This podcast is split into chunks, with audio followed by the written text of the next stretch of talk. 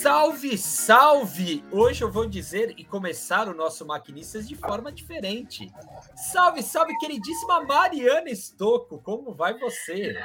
Oi, Eric, tudo bem? Estou muito bem, e você? Tudo bem, tudo em ordem. Hoje nosso queridíssimo George está ausente, mas Mariana Estocco sempre está conosco também. Ela que foi nossa apresentadora do intervalo. Em breve teremos novidades nesse, nesse sentido podcastiano, né, Mariana?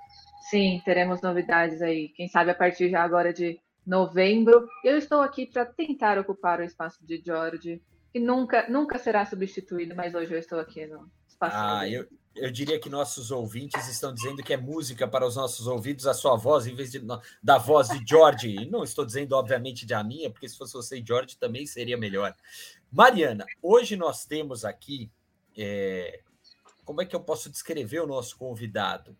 Ele é o cara que a, ele está à frente da operação da agência que tem feito coisas bem diferentes para o nosso mercado. Vai, e, e vamos trazer para o universo da máquina do esporte a agência que o ano passado, né, 2020 barra 2020, começo de 2021, que foi o prazo que a gente deu do nosso prêmio Máquina do Esporte, venceu numa das categorias com um projeto muito legal da plataforma Clear Bora Jogar de futebol feminino. Estou falando do Eduardo Baraldi, CEO da Octagon aqui no Brasil. É, Baraldi, seja muito bem-vindo. Tê-lo aqui no Maquinistas é um prazer. A gente já fez vários outros programas, encontros, mas no Maquinistas, finalmente você veio aqui. Tudo bem? Boa, tudo bom, Eric? Oi, Mari. É, Bem-vinda aí no tua substituição ao George. É, é são duas estreias hoje. Duas estreias. Duas estreias. Né? Duas estreias. Obrigadão pelo convite. É sempre um prazer trocar uma ideia com vocês. Sabe que sem puxar sardinha, mas sou um fã, sabe disso. E brigadão pelo convite. Estar tá aqui no Maquinistas é um prazer. E obrigado pela carinhosa introdução aí, a apresentação. Valeu, que é isso. O, o Baraldi, vamos começar então. É, pelo que está mais quente. Depois a gente vai entrar em todo o resto do marketing esportivo e tudo mais, como está andando e tudo. Mas eu queria saber e que você explicasse um pouco para a gente. Agora, dia 8 de novembro, teremos o pontapé inicial do Futebol Experience. Conta para a gente um pouquinho, para o nosso ouvinte, o que, que é o Futebol Experience, por que, que a Octagon, o Ronaldo, enfim, embarcaram nesse projeto que não é um mero congresso sobre futebol, é, mas é um para mim uma iniciativa que começa a levar para um outro para uma outra relação o fã com o futebol no Brasil. Boa. Eu tenho o maior prazer de falar desse projeto que a gente está ansioso aí na reta final aí para acontecer do 8 ao 12 de novembro. E é um pouco do que você falou aí, Eric. Eu acho que a gente ele nasceu para de fato, né, o futebol experience nasceu para juntar de fato todo o ecossistema do futebol. Né? Então, normalmente os congressos acabam focando muito na indústria. E a gente entende que o ecossistema ele é muito maior. Né? Você tem o próprio fã, as marcas, as entidades. Então, a gente junta de fato toda a comunidade do futebol em torno de um conteúdo, uma experiência, é, mas sempre sem deixar de esquecer ali o, o legado que a gente quer deixar no desenvolvimento da indústria. Então, o que a gente buscou aqui foi um formato e um conteúdo diferente. É, a gente conseguia aí unir o melhor da, de todas as frentes do futebol para gerar um impacto positivo. A gente está esperando que seja aí o, o maior evento de, de futebol online do mundo. Estamos aí nas inscrições para esses cinco dias de conteúdo. Né? A gente espera conseguir movimentar o pré, durante e o depois também, com todo o conteúdo que vai ser gerado. É, a gente foi, é um projeto que a gente, como Octagon, se juntou, obviamente, ao Ronaldo, que é o grande protagonista, né? O, que está convidando todo é, o teu, a, a, rede dele também, junto com é, com a nossa rede aí de networking da, da, da Octagon ao longo desse período e, e com a TD, que é a nossa transformação digital, que é o nosso parceiro, que tem toda uma dinâmica, uma plataforma super diferente. Né? São, são mais de 50 conteúdos que a gente vai ter, 10 trilhas de conteúdo. E o mais legal é que ele vai ser 100% online e gratuito. Então, eu acho que tem um, um DNA de, de entretenimento, porque a gente vai também ter premiações para quem vai participar. Então, é, quem mais indica amigos para o evento vai ter a oportunidade de ir para Madrid, ter uma experiência com o Ronaldo. Então, acho que isso já gera um, um lance aspiracional que a gente está bastante ansioso. E os conteúdos, acho que eles têm um, um, um, um brilho, assim, uma, algo diferente que, que nos empolga, que a gente bebeu da, da fonte dos conteúdos nativos digitais, da, da, também tem uma inspiração nos canais de TV. É, então tem um a, a, temática e o formato dos painéis eles vão fugir um pouquinho do, do clichê de, de congresso. É, vai ter uma experiência, uma interatividade maior do fã que vai participar muitas vezes de algum dos programas e vai poder opinar no conteúdo. É, então acho que tem ali uma um, um, alguma, alguns fatores que fazem com que ele seja diferente e traga de fato uma experiência para o fã e para a indústria, porque a gente entende que a indústria, quem está na indústria também é um fã e quem é um fã também pode estar tá na indústria. Então, eu acho que essa junção tem um brilho aí, é, então vai, vai ser interessante, a gente está ansioso. A gente já tem alguns parceiros aí com a gente, patrocinando, e nomes importantes aí que estão sendo, que já foram divulgados e vão ser. Então, a gente vai ter nomes aí de jogadores como o Figo, o Kaká, é, o Cafu, tem o Roberto Carlos, o Zico, é, Parreira, aí tem, tem jogadores da atualidade, tem Gabigol, Gabriel Jesus, tem o Podolski também que vai estar, tá, o Fred Desimpedidos, o Carter também, que puta, produz um conteúdo legal aí, descontraído do, do futebol, então é, ele, ele deve nascer para ser mais um mais um, um, um, evento no calendário fixo aí do esporte, eventualmente a, anualmente, e pensando aí que ano que vem também tem Copa do Mundo, então a gente já está construindo uma jornada para ser para não ser um evento que começa e morre agora, mas ele continue construindo algo bacana para a indústria do, do futebol. Então, a gente está bastante animado aí com alguns dos painéis que vão rolar aí nesses cinco dias de conteúdo. Eu fico pensando, né, Mari? A agenda do Ronaldo deve ser tranquila ali. Ele manda um zap e fala assim: ô, escuta aí. Faz, Tem um tempinho. Faz um favor é... pro amigo aí. Aí, quem, quem se dá bem é o fã, né? Quem se dá bem é o fã. Hoje, Aliás, hoje o nosso podcast conta com participação especial de Paçoca, viu? Paçoca resolveu. Paçoca, ati... Paçoca tá, tá ativa aí, mas diga, Mari, fale. Não, Baraldi, eu tava, você estava falando um pouquinho do, do entretenimento, né? É, e é um assunto, eu acho que a gente fala muito, a gente vê que está crescendo muito, que é o sportainment, né? Que é a mistura aí do esporte com o entretenimento. Como que vocês, como agência, estão é, vendo a, o crescimento de, desse lado do esporte, né? Pegando também um pouquinho mais aí para a geração mais nova, né? Que gosta mais dessa, desse, desse viés mais de gamificação. Como que vocês estão pensando esse lado? Não, perfeito. A, o, a, essa visão do, do esporte eu acho, eu acho brilhante. Acho que você tocou num ponto que ele é super importante, Mário, porque cada vez mais tem se discutido o quanto o, o Brasil acaba olhando é, a paixão que o esporte é intrínseco, né, como em todos os lugares, mas em alguns esportes mais ou menos, mas a verdade é que né, não necessariamente a paixão por si só ela sustenta, né, ou, ou, a performance por si só não sustenta, até porque muitos dos esportes vocês é, se busca uma uma democratização, alcance, audiências maiores e, e não necessariamente você vai conseguir isso através somente do, desempenho dentro de dentro da quadra, das quatro linhas ou de qualquer modalidade que seja. Então, eu acho que é inevitável e é na verdade crucial que se pense o esporte como um entretenimento. Isso não isso não é o que tem muita crítica da americanização do do esporte nacional, que aí deixa de ser, ah, não é mais sobre é, o, não é mais sobre o desempenho e a performance, o resultado, é sobre o show business. Eu acho que é um pouco míope enxergar dessa forma, porque no final do dia todo mundo sai ganhando. É, é o entretenimento que está ao redor que vai trazer fonte de receita diferente, vai trazer oportunidades do, do fã se conectar de uma forma diferente.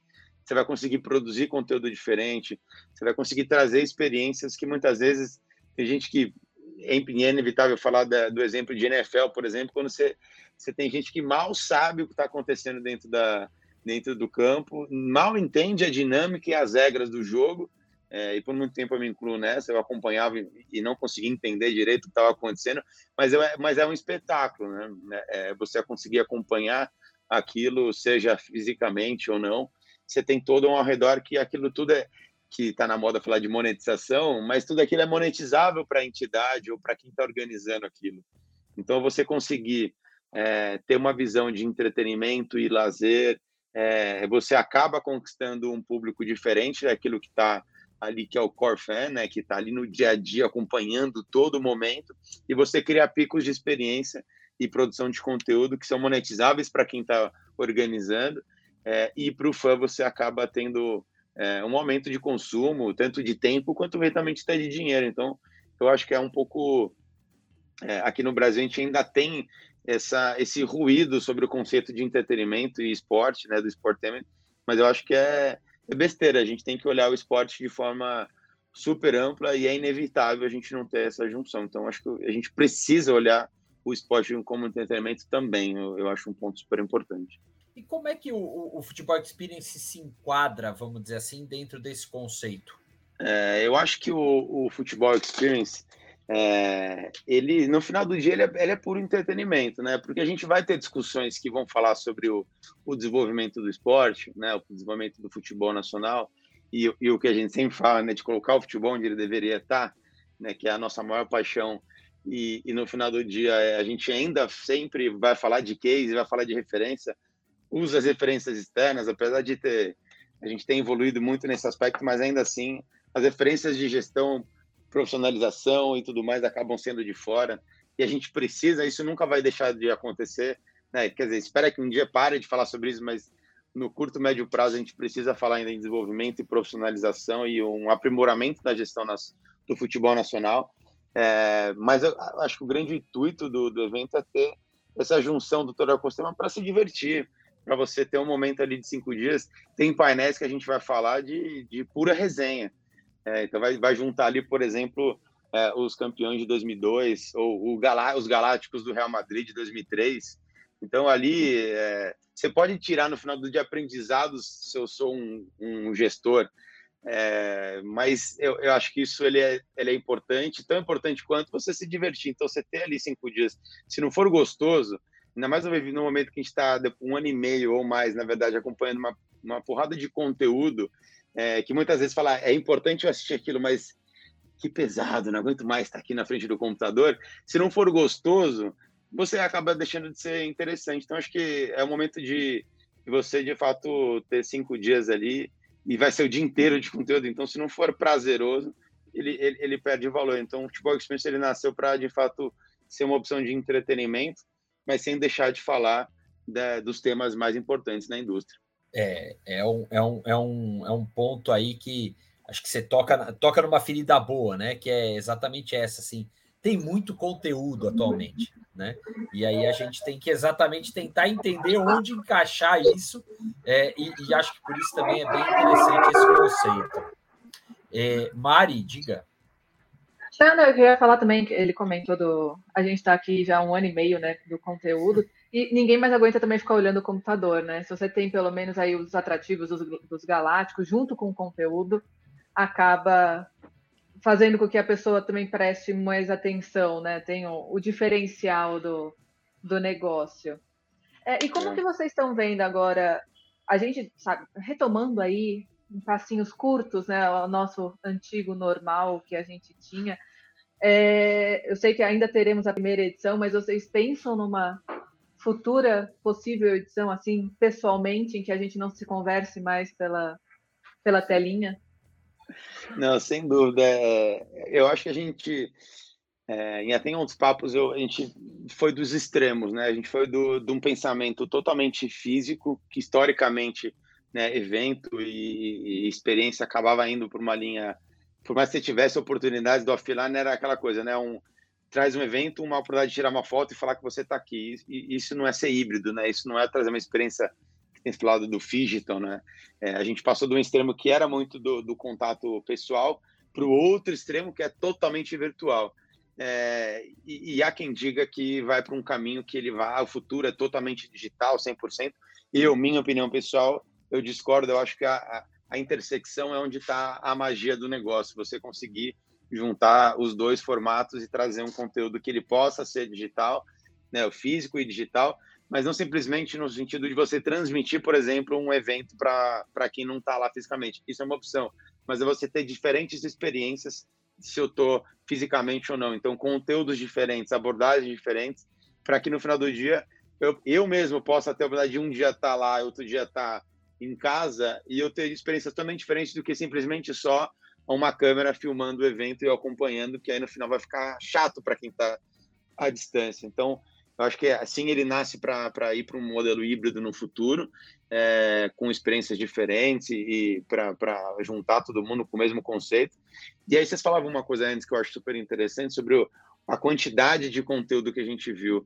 E apesar que a gente queira pensar no ano que vem numa continuação, a gente cada vez mais tem que pensar em relevância do que frequência e quantidade, né? A gente passou por um período nesse ano e meio de todo mundo quer produzir conteúdo e, e ali chuva, volume, volume, volume, porque dá a sensação que você está você tá sendo eficiente, né? Produzindo conteúdo diário o tempo todo. É, e até pela quantidade de coisas que, de informação que a gente recebeu, é, a gente está selecionando. Então, acho que também né, os veículos e os canais estão sendo curadores nesse conteúdo para você conseguir, no final do dia, falar: peraí, é, vamos, vamos focar em qualidade? Você ia falar alguma Obrigado. coisa, Eric? Não, eu só estou concordando. Para mim, soa como música para os ouvidos ouvir isso. Porque é um dilema que a gente tem na máquina. E, e, e, quando a gente começou a pandemia, eu falei: não, vamos produzir mais conteúdo. Não porque as pessoas estavam em casa, não, mas muito mais como um auxílio para a indústria, né? A gente precisava falar: gente, calma, vamos, vamos tentar entender o que está acontecendo. É, e agora a gente vê exatamente isso, assim é, é, a gente tem que, tem, que, tem, que, tem que fazer a curadoria de conteúdo. Acho que é, a, a gente. O, o, o, até, vai, vamos dizer assim, a gente está vivendo uma era em que o próprio termo, ah, eu sou um produtor de conteúdo, está banalizado, né? É, Totalmente. Então, ah, eu sou produtor de conteúdo. O que, que você faz? Eu sou produtor de conteúdo, né? É, que é o novo influencer, né? É a nomenclatura nova que no fundo, no fundo, a gente cai para o que era antes, né? Que se falava, ah, eu sou um formador de opinião, né? É, e, e, eu vejo muito esse cenário. E aí, até, até pegando por essa vertente, né? O que que organizar a NBA House digital, né? Que vocês tiveram junto desse projeto, trouxe de aprendizado e experiência agora para o Futebol Experience e como você vê esse conceito? Porque para mim a, a, a, o, o grande segredo, o grande pulo do gato da House Digital foi criar um ambiente digital com uma experiência completamente diferente daquela física para o fã, é, só que ao mesmo tempo gerando para a NBA 200 mil cadastros de leads de pessoas que eles podem conversar como fã de, de, de basquete. Como é que é esse, esse cenário e como vocês estão enxergando isso? Legal. O, o, projeto que a gente criou junto com, com NBA é, ele é fantástico porque ele traz um formato diferente né, da, da, do que ele nasceu né, para ser algo, a gente falava aí de experiências físicas, ele foi para o extremo do, do digital, 100%. E ele acho que ele quebra alguns paradigmas no sentido de, de experiência, porque ele criou, a gente criou um ambiente para juntar de fato o fã do basquete em torno ali das ações e de um conteúdo. É, e, e, tem uma série de aprendizados, né? A gente entendia que no final do dia, como ele aconteceu durante a, o período das finais, ele seria um lugar para você acompanhar os jogos.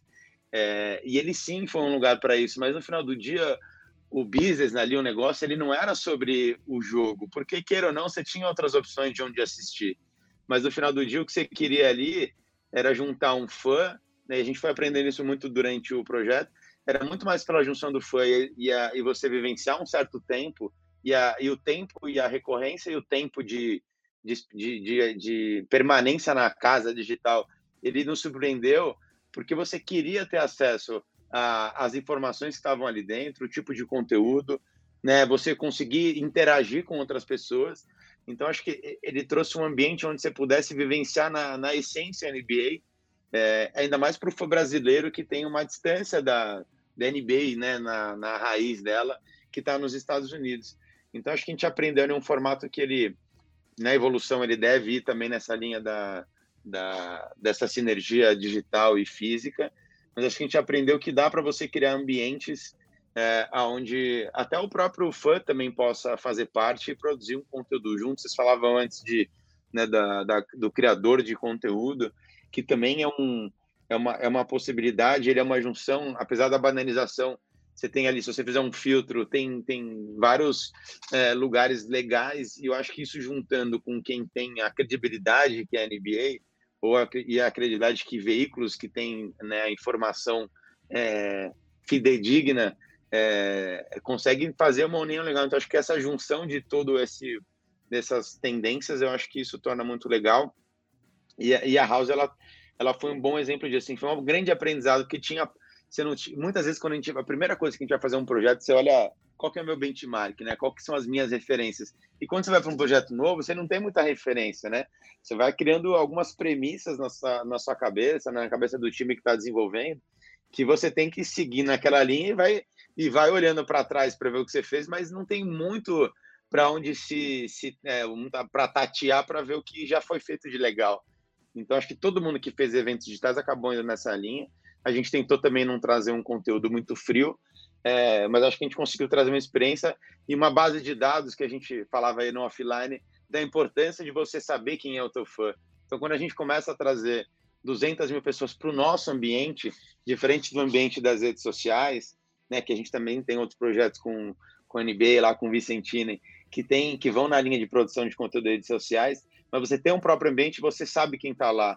Você começa a criar uma base de dados, informação, que você vai destrinchando, você entende melhor o fã e entendendo melhor o fã, você consegue oferecer um produto muito mais relevante, né? Não só a própria house em si, na evolução do próximo ano, é, mas até na, em outros produtos que você possa criar, né? Em outras plataformas, em outros projetos. Então, acho que você saber quem é o fã, eu sei que virou clichê também falar sobre dados, coleta, mas ainda, principalmente no Brasil, é, é muito pequena a quantidade de informação que a gente coleta e pior ainda, a leitura dela é, ainda é muito primária, né? Muito é, equivocada em muitos casos, porque você não está lendo nas entrelinhas. Então, e, e, também não é uma pesquisa simples e convencional de gostou, não gostou, você voltaria, que a gente está super acostumado.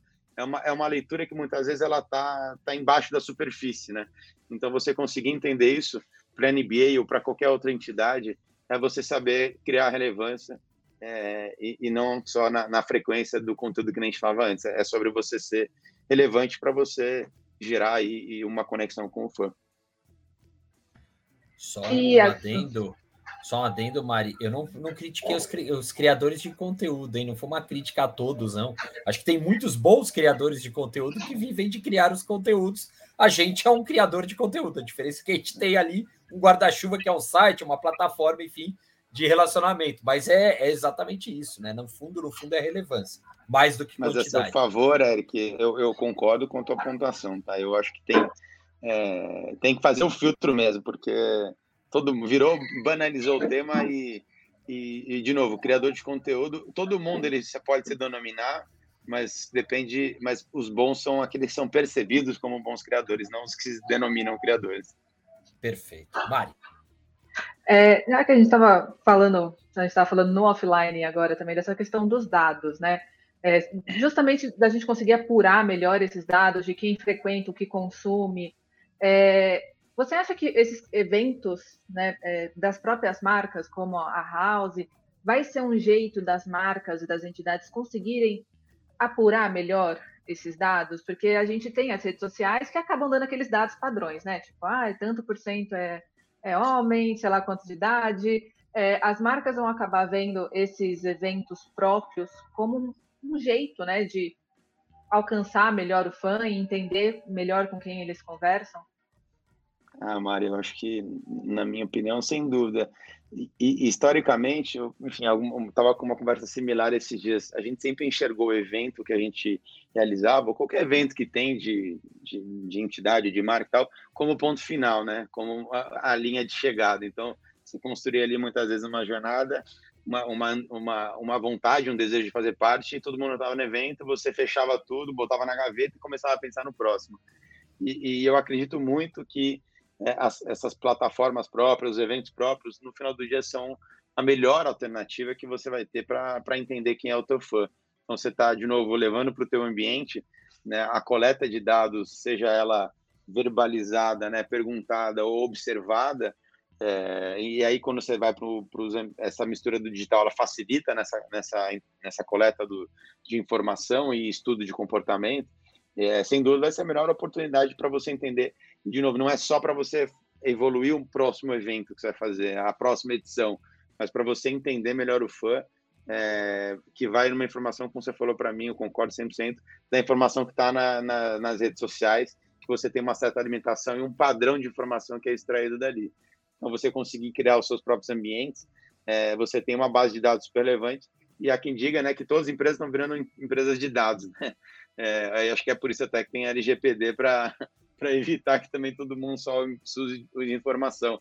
Mas acho que também isso vai de um, de um, de um preconceito de que informação é tudo. Na verdade, o, o, o, tudo é como é o que você faz com ela. Porque coleta de dados, é, você tem cada vez mais ferramentas disponíveis para isso, metodologias e gente que sabe fazer. Só que eu acho que o grande pulo do gato é você saber usar aquilo de uma forma relevante, não só para você, também para o fã, porque você usar a informação também para massificar um conteúdo e, e ficar over, também não é o que o fã quer, né? Mais que você ame algo, seja interessado, você também quer um pouco de. de peraí, se você me entende tanto, porque você está me chovendo informação diariamente num excesso que. Não vou entrar em exemplos, ainda tem um monte de, de, de, de, de exemplos que. De entidades, ligas, clubes, enfim, que eu gosto, mas que é, é demais, né? Então, acho que passar pela relevância também é você saber calibrar e equilibrar o volume de informação para, de novo, você ser relevante, não é, excedente. E nesse, nesse caminho, você tocou num ponto que eu ia te fazer essa pergunta. O que, que o fã quer? Porque eu vejo assim, eu, eu, eu vejo, por exemplo, que eu tenho em casa com três moleques. Né? Cada vez mais eles querem ser não apenas espectadores. Eu vejo muito isso, né? Eles gostam do futebol, eles gostam do basquete, do tênis, do vôlei lá, mas eles querem interagir com o evento cada vez mais, né? A, a, aquela discussão que a gente tinha, a gente está vendo pelo crescimento da, das plataformas de fan tokens e tal, é, tá tentando se criar um ambiente em que o torcedor possa interferir em, em algumas coisas. Como é que você enxerga, Baraldi? Como é que vocês, até dentro da Octagon, estão olhando pelos clientes que vocês têm e, e, e pelos projetos proprietários que vocês têm, essa, essa interação com o, o, o fã e, e, onde colocar o fã dentro do evento esportivo? Olha, eu, eu acho que você tocou num ponto que, que é o grande virada de chave nos últimos tempos, que é historicamente o fã sempre quis ter um bom momento, se divertir e viver essa paixão. Acho que cada vez mais ele quer fazer parte do, do espetáculo. É, e, e, o fazer parte, ele, ele é sobre participar do show, mas ele também é muitas vezes, como você mesmo falou, você participar até do desempenho. Então, os fan tokens aí, toda essa interatividade, ela é a sensação até dos próprios dos clubes, né, com os projetos de sócio torcedor e toda a evolução, é você sentir que você está contribuindo para o desenvolvimento e evolução daquilo que você ama. Então, acho que fazer parte, interagir, é super importante. A gente vem tentando cada vez mais, junto com os nossos clientes, garantir que exista esse engajamento né, que não seja passiva, a audiência não seja passiva e sim participativa, e até o Futebol Experience a gente está tentando que isso seja também realidade para você fazer parte, obviamente sempre com uma curadoria, mas para é, para que você possa se sentir parte do conteúdo que está sendo gerado. E acho que tem um exemplo, para mim ele é a melhor referência de como o fã quer fazer parte, que é o movimento da plataforma, da Twitch, por exemplo, que foi todo esse movimento do Gaules com a NBA. Né? Eu acho que o, o grande sucesso é, do que foi feito é a comunidade ali que é feita pela tribo do Gaules, conseguir ter, eles têm um senso de fazer parte do conteúdo que é gerado por ele, por mais que eles não apareçam, mas obviamente tem a facilidade da plataforma pelo chat, para interatividade, mas a grande graça do que o Gaules criou é essa interação com, com a comunidade. Né? O tempo todo ele está puxando, ele está entendendo numa velocidade que até hoje eu não consigo entender como é que ele consegue ler tudo aquilo e interagir. É, mas eu acho que ali tem uma oportunidade que eu acho que o sucesso daquilo já nos games foi assim e transportou isso para a NBA, né? Nessa parceria Bud, NBA e Gaules, junto com a tribo. E você ali, o, a comunidade, até num formato muito diferente, aí entra no, até numa questão de, do, da, da, inovação e a disrupção dos formatos de transmissão dos grandes eventos, que eu acho que ali é um, é um bom exemplo, é, trouxe uma, um jeito totalmente diferente de se acompanhar né? Você olha ali os comentários e a forma como você interage, você não está assistindo um conteúdo convencional onde você estão contando o que está acontecendo ao redor. Você tem uma brincadeira, você tem ali um, um, uma leitura que não tem nada a ver com o que a gente está acostumado assistir nos canais. Tem uma, tem uma informalidade que parece que você está numa sala com seus amigos assistindo, comentando, e tem alguém te representando ali. Tem o lance da representatividade também ali, que o Gaules traz e acho que o que ele fez com a NBA é sensacional. Não, os números estão aí para provar que de fato é um sucesso. Então, acho que ali é um melhor exemplo possível de como mudou o formato de consumir e a interatividade é a chave né, para esse senso de pertencimento da comunidade do, do esporte, nesse caso dos games e do basquete. A gente até publicou recentemente na Máquina do Esporte um boletim especial aí, NBA Bud, mostrando né, exatamente da parceria. E era isso, 73 mil de média de acessos ali vendo, né? E, e, e como a gente até frisou na, na, na no, no, conteúdo, né? 73 mil aparelhos conectados, não significa que era uma pessoa só vendo, né? Podiam ser cinco, podiam ser dez, enfim. E, e já teve pico de 150 mil pessoas. A gente está falando de uma audiência que muitas vezes é maior do que TV a cabo. Muitas vezes é maior do que TV a cabo. Muitas vezes. Então é um, é um é ótimo exemplo de, né, de inovação né, na, na, forma como a gente assiste e como mudou, né? Isso, é, isso não é, é relativamente recente, né? A gente está vivendo isso. E é um público que estava afastado da TV tradicional, porque ele, ele não se enxerga na TV tradicional, ou, ou melhor, a TV tradicional não conversa com ele. Eu sempre brinco, a TV é um meio velho falando, produzido por pessoas velhas, falando de maneira velha. TV é isso, gente. A gente pode querer ou não, mas é isso. E a Twitch é a saída gente. disso. É. a Mariana, eu acho que já está fora, Baraldi, viu? Você também. É, eu, acho, eu sou eu mais... acho que eu estou no limbo. Eu estou entre a TV e a Twitch. Eu não sei nessa é, Você está você tá na geração, o millennial ali meio perdido, não se achando. Exato, ali, exato.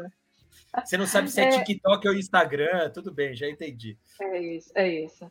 É, falando um pouquinho agora dos games, acho que também, entrando também que a gente estava falando da Twitch, né, dessas novas plataformas, você vê que o esporte tem assim o potencial de ser para essa geração mais nova, né, para a geração Z, o que o futebol é para gente de, de consumo, de possibilidade para as marcas também entrarem de uma forma mais pesada nos esportes do que no futebol ou qualquer outro esporte para essa geração?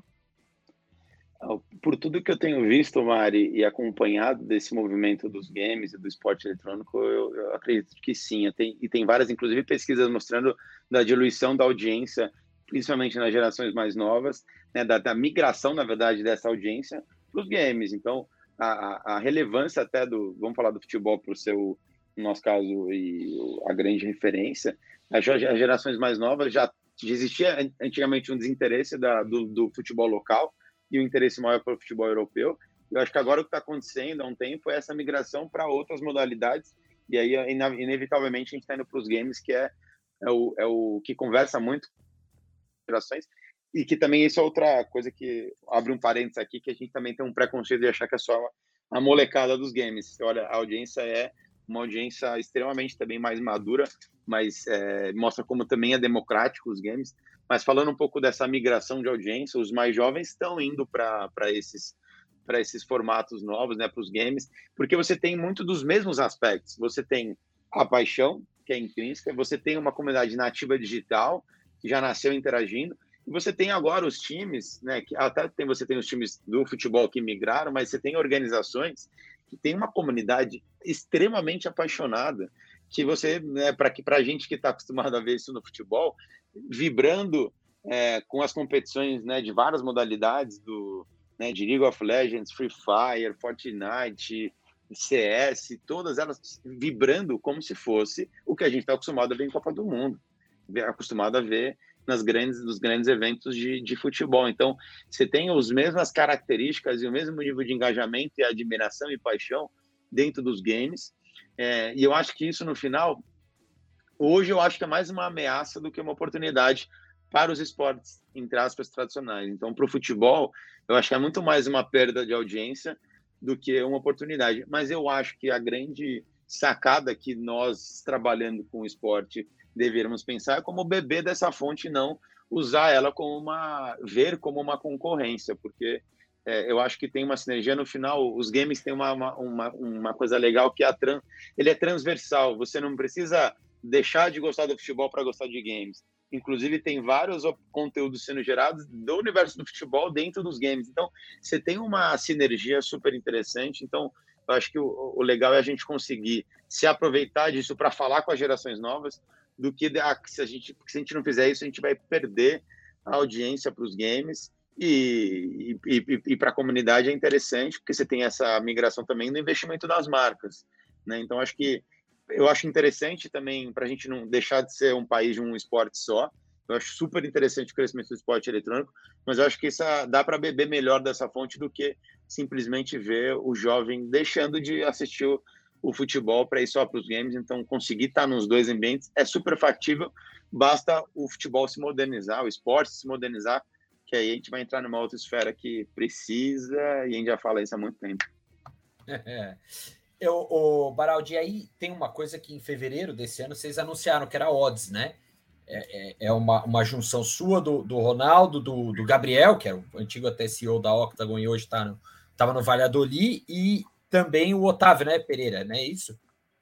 Isso, isso. Os sócios, não errei, São né? Todos, sócios, não, não errei. Tá certo, todos ex-Octagons aí que, que cada um foi para um canto, porque o Gabriel e o, tá lá em Madrid, junto no Valladolid, com, no desafio do, do, do, do Real Valladolid lá na Espanha.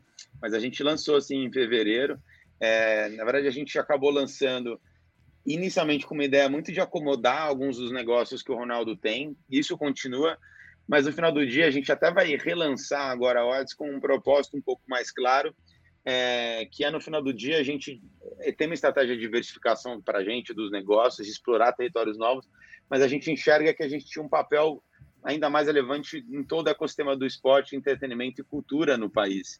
Né? E a gente, então, no final do dia, está juntando várias linhas de negócio, frentes de negócio, verticais de negócio, para que elas somadas possam criar nossa própria rede, nosso próprio ecossistema e, no final do dia, melhorar aquilo que é o nosso DNA, que é melhorar a experiência do fã. Então, a gente parar de olhar a referência de fora e, de fato, ser um grupo que, através de, de diferentes vertentes de negócio, possa trazer aquilo que o fã brasileiro merece, né? E quando eu falo fã, é fã de qualquer paixão, que vai da, da música, da arte, da cultura, é, do esporte, dos games, da gastronomia. Então, tudo aquilo que você tem uma admiração, ele tem algo que possa ser melhorado e desenvolvido aqui no país. Então, a Odds Network ela nasceu para através de várias marcas nossas e a gente vai lançar isso ao longo dos próximos meses, meses e anos é, formas diferentes de conectar com o fã e, de fato, desenvolver todo o ecossistema para transformar, de fato, a experiência e a jornada do fã em, ao redor da, daquilo que ele ama. Então, a gente tem um desafio que ele é bastante grande, ele não é de curto prazo, mas a gente tem brincado aqui que não é uma linha de chegada, a gente vai, é, vai virar um, um mantra nosso, é desenvolver é, então, acho que a gente enxerga que muito dos grupos no Brasil, eles acabam indo muito na linha do marketing e a transformação da, do papel das marcas, que eu acho super importante, mas faltava alguém que olhasse todo o ecossistema. Então a gente tem muito como DNA, de fato, essa, essa revolução e transformação da experiência do fã para várias, independente de qual seja a, paixão dele. É, se a gente for pensar, né, o, o centro realmente é o fã, né? o resto é o entorno, é o exemplo que você deu de NFL, né? Parece que não, mas é, né? A gente acaba é, perdendo. Pode falar, pode falar. Não, o, o segredo que eu vejo que, que, o americano sabe fazer como poucos é colocar o fã no centro do negócio e daí você leva o resto. Então, ah, eu preciso melhorar a qualidade do jogo no futebol, por exemplo, que é o que o americano tem na MLS, né? Eu preciso melhorar a qualidade do jogo. Por quê? Porque o fã quer um jogo de melhor qualidade. Não é porque o meu jogo é ruim né? É porque o fã demanda isso, senão eu não vou ter um negócio, né? É, a decisão é tomada. A NBA abraçou a diversidade, por quê? Porque ela percebeu que o fã de NBA queria a diversidade. E ela tomou a liderança e foi, né? E, usando, óbvio, os atletas para isso e tudo mais. É, o esporte tem essa noção aqui no Brasil, ou melhor, vou, vou, além, porque você citou aqui, o entretenimento no Brasil entende que é isso que ele precisa fazer? É, eu acho que sim e não, Eric. Eu acho que a gente, muitas vezes, eu acho que a gente tem uma visão muito míope do mercado, né? Eu acho que muitas vezes a gente está olhando muito do que está ao nosso redor, ao nosso primeiro horizonte, e, e, deixa de olhar o desenvolvimento como um todo. E eu acho que, principalmente aqui no Brasil, quando a gente está falando de uma indústria do esporte, entretenimento, ela é tão grande, mas tão grande, mas ao mesmo tempo precisa tanto ser desenvolvida, e a gente costuma olhar muito o nosso umbigo, né? E quando eu falo a gente é todos os players do, do, do, ecossistema da indústria têm uma visão de olhar muito concorrente e pouca colaboração. É, e a gente sempre bate nessa tecla, porque é, a gente fica sempre tentando fazer mais que o outro, né? E eu acho que o, em, em, tempos de LinkedIn é essa a graça, né? Eu, eu, eu, eu dizer o que eu estou fazendo e, e, que ele no final do dia, queira, de forma indireta, eu estou dizendo que é estou fazendo mais que o resto. Eu acho que falta um pouco da colaboração e, a, e essa união em torno de um bem maior.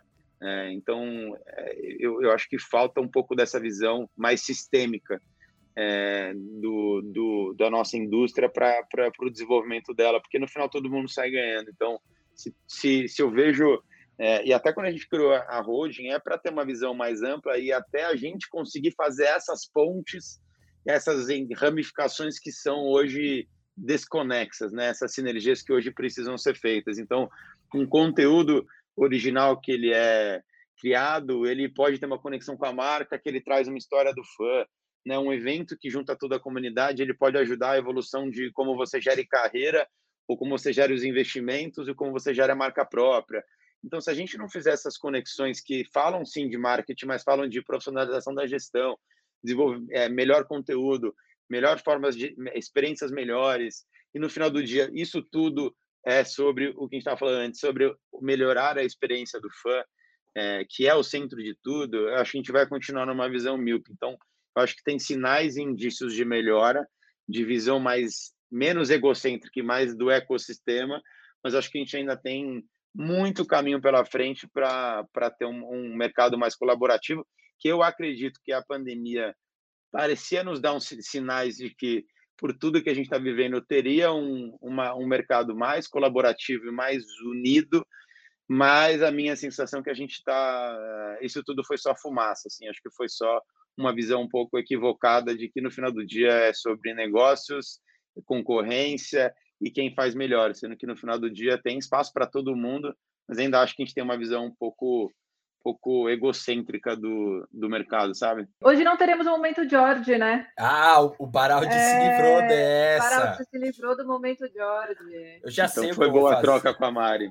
Foi, não, tranquilíssima. A Mari, a, o, o George já. Bom, eu, eu, eu, eu tenho que dizer, a gente fez de outra forma essa pergunta que o George falaria, mas é como, como encontrar, engajar e reter a geração Z. A gente falou disso hoje aqui de uma Sim. forma ou de outra, que são os novos hábitos de consumo. Mas o que eu vou fazer? Eu vou obrigar George a ouvir a esse episódio de Maquinistas. Ele vai entrar no clima e vai bolar a pergunta, e aí a gente vai fazer ao vivo um momento George com o Baraldi nas redes. A gente vai pegar na rede da máquina e falar, vamos juntar ali e fazer. Vai ser um momento George é, é, é, é posterior, mas vai ser fantástico. Maravilhoso. Eu já tá, topo muito e eu preciso viver essa experiência com o Jorge. Então, Cara, chamar é, que eu tô dentro. É, a é gente é quer a melhor experiência do nosso. Já que ele disse que ele era fã no começo, né? O Baraldi falou. É, então. Né? Então tá bom, vai completa. ser a experiência do nosso fã. Eu quero Muito viver. Bem. Faço questão de viver essa experiência com o Jorge. Muito bem. Bom, Futebol Experience está com as inscrições abertas. A gente na máquina do esporte vai fazer toda a cobertura do evento, já começando com esse nosso pontapé aqui, mas hoje é, falamos de várias coisas além do que meramente do Futebol Experience, que é, eu vou dizer assim, vai, o Futebol Experience, quem quiser, entra lá, faz a inscrição, aproveita e vê, viva essa experiência, porque ela é o resumo de tudo que a gente falou, né, Baraldi? ela é exatamente o resumo de como conectar a geração nova, de como fazer uma experiência diferente, de como olhar e pensar com a cabeça do fã. É, e, claro, ter a oportunidade, né? E aí que a Octagon traz junto com a, a transformação digital, um ambiente digital diferente e que a gente vai poder conectar ali é, muita coisa legal. É, eu, eu, eu iria pela minha idade, pelo meu, meu, meu perfil, só para ver, né? Já valeria o, o, a união de toda a galera do Galácticos de 2003. Né? Isso já é espetacular por natureza, é, mas não é só isso. E eu diria, valeria qualquer preço, e no fim das contas é gratuito, né, Baraldi? Exatamente, gratuito, se inscrevam e façam parte. Então a gente vai falar de muita coisa legal. O Eric vai estar com a gente, a máquina aí, um super parceiro para a gente é, produzir um conteúdo legal, divertido no final do dia que a gente falou. Exatamente. É por entretenimento, mas também é conteúdo relevante para toda a indústria, para todo o mercado. Mas a gente vai, como fã, também se divertir lá. Então, espero todos se inscrevam gratuito e, e vamos lá ter um bom, um bom momento aí, cinco dias de conteúdo gratuito. Muito bem. Mariana Estocco, que baita estreia. Muito obrigado, viu? Obrigada a você, Eric, pela oportunidade de estar aqui. Obrigada, Baraldi, por ter me ouvido aqui fazer as perguntas. Eu que agradeço vocês, Eric, Mari e todo o time da máquina. Muito obrigado pelo convite, foi um prazer. Contem sempre comigo. Sou um fã. Valeu. Muito obrigado, Baraldi. É isso aí. Encerramos mais um Maquinistas. Valeu, tchau.